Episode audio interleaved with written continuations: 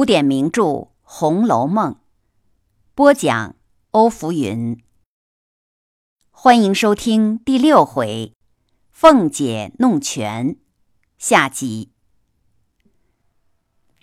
出殡日期临近了，凤姐忙得茶饭无心，只是因为平时好强，怕被人褒贬，所以费尽精神，筹划得十分整齐。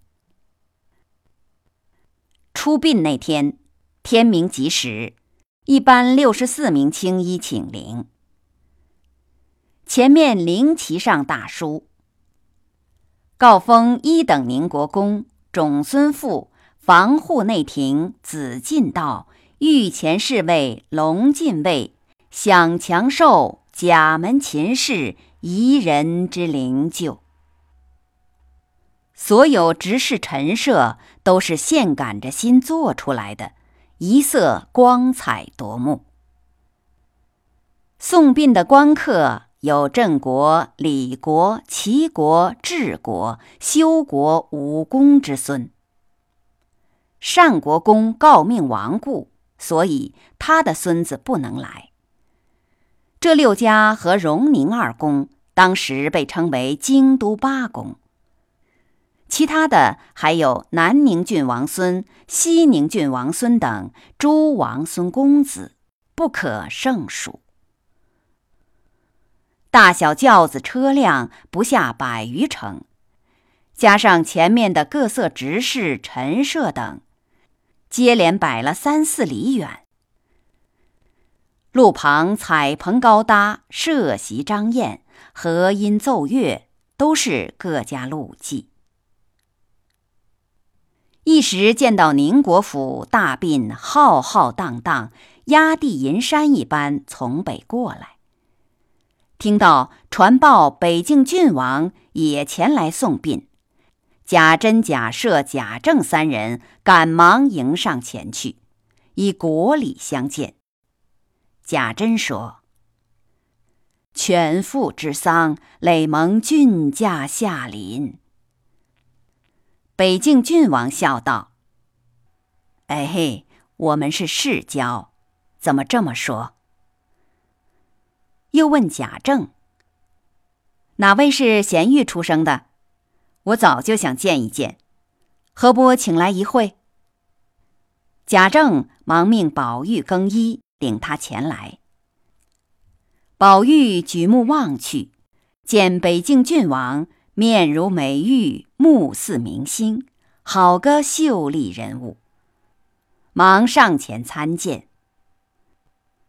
北境郡王从轿内伸手搀住，见到宝玉面如桃花，目似点漆，笑着说：“果真名不虚传，果然如宝似玉。”又问。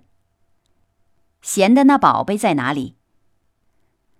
宝玉连忙从衣内取出地上，北境郡王细细看了，又念了上面的字，然后问：“果真灵验吗？”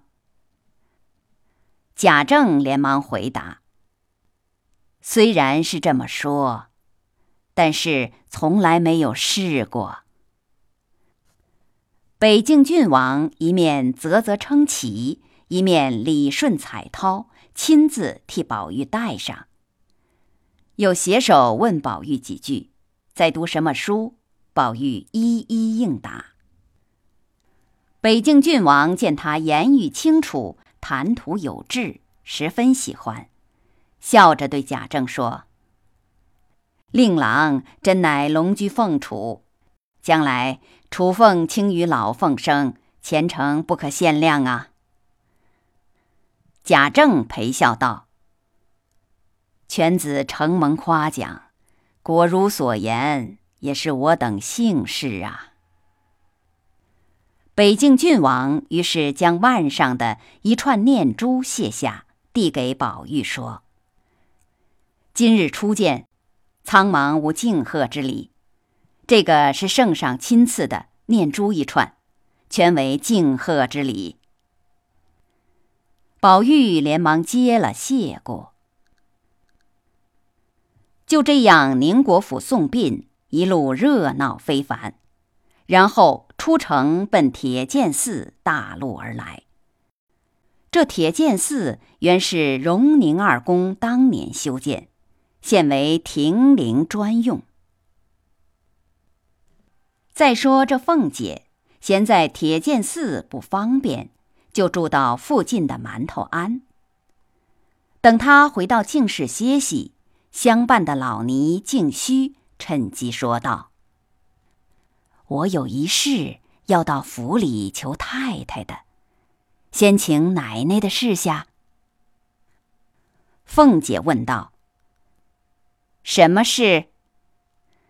老尼道：“阿弥陀佛，有个施主姓张，是大财主，他有个女儿金哥。”被长安府府太爷的小舅子李少爷看上了，没想到这金哥已受了原任长安守备公子的聘礼，但是这李少爷一定要娶，守备家偏又不许退聘礼，这就打起官司来了。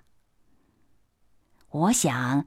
如今这长安节度使云老爷和府上相好，如果有办法求太太和老爷说说，写一封信过去，请云老爷和那守备说一声，不怕他不依。要是肯行，那张家哪怕倾家孝敬，也是情愿的。凤姐听了，笑道：“呵呵，这事儿倒不大，只是太太不想管。”老尼赶紧说：“太太不管，奶奶可以主张啦。”凤姐笑道：“，呵 呵我又不等银子使。”老尼听了，半晌叹道。唉，虽然是这么说，只是这张家已经知道求过府里了。如果不管，张家不说没功夫，不贪图他的谢礼，倒是府里头连这点手段也没有似的。凤姐听了这话，便发了兴头，说道。你是知道我的，平日里从不信什么阴司地府报应的。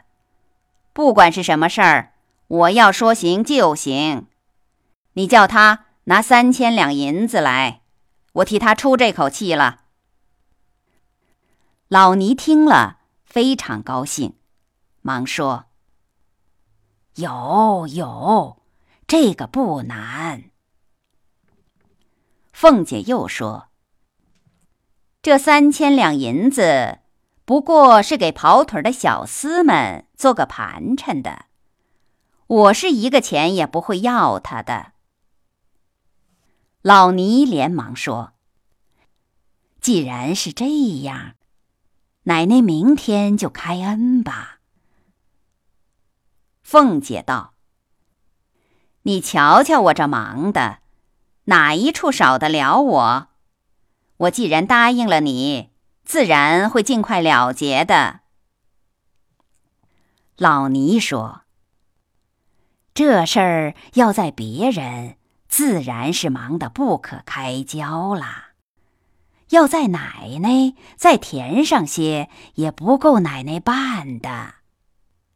这俗话说得好，能者多劳。”太太见奶奶这样才情，越发都推给奶奶啦。一路奉承，凤姐更加受用了。第二天，凤姐悄悄地将昨天老尼所托的事儿对来旺说了。来旺心领神会，急忙进城找代写书信的人。假托贾琏所主，修书一封，连夜前往长安县。结果百里之道，两天功夫就全部办妥了。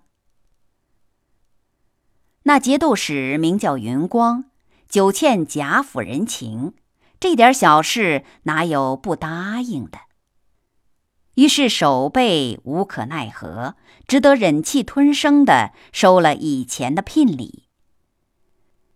谁知道这张家女儿金哥，听说退了前夫，另许李家，便一条汗巾悄悄的寻了短见。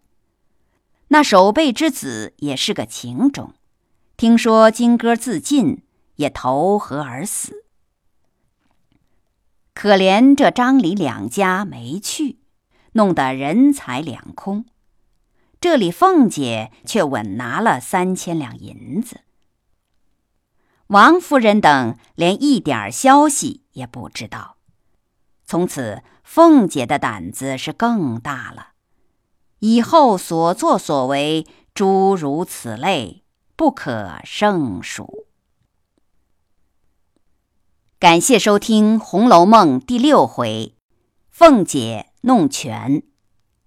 欢迎继续收听下一回“元妃省亲”。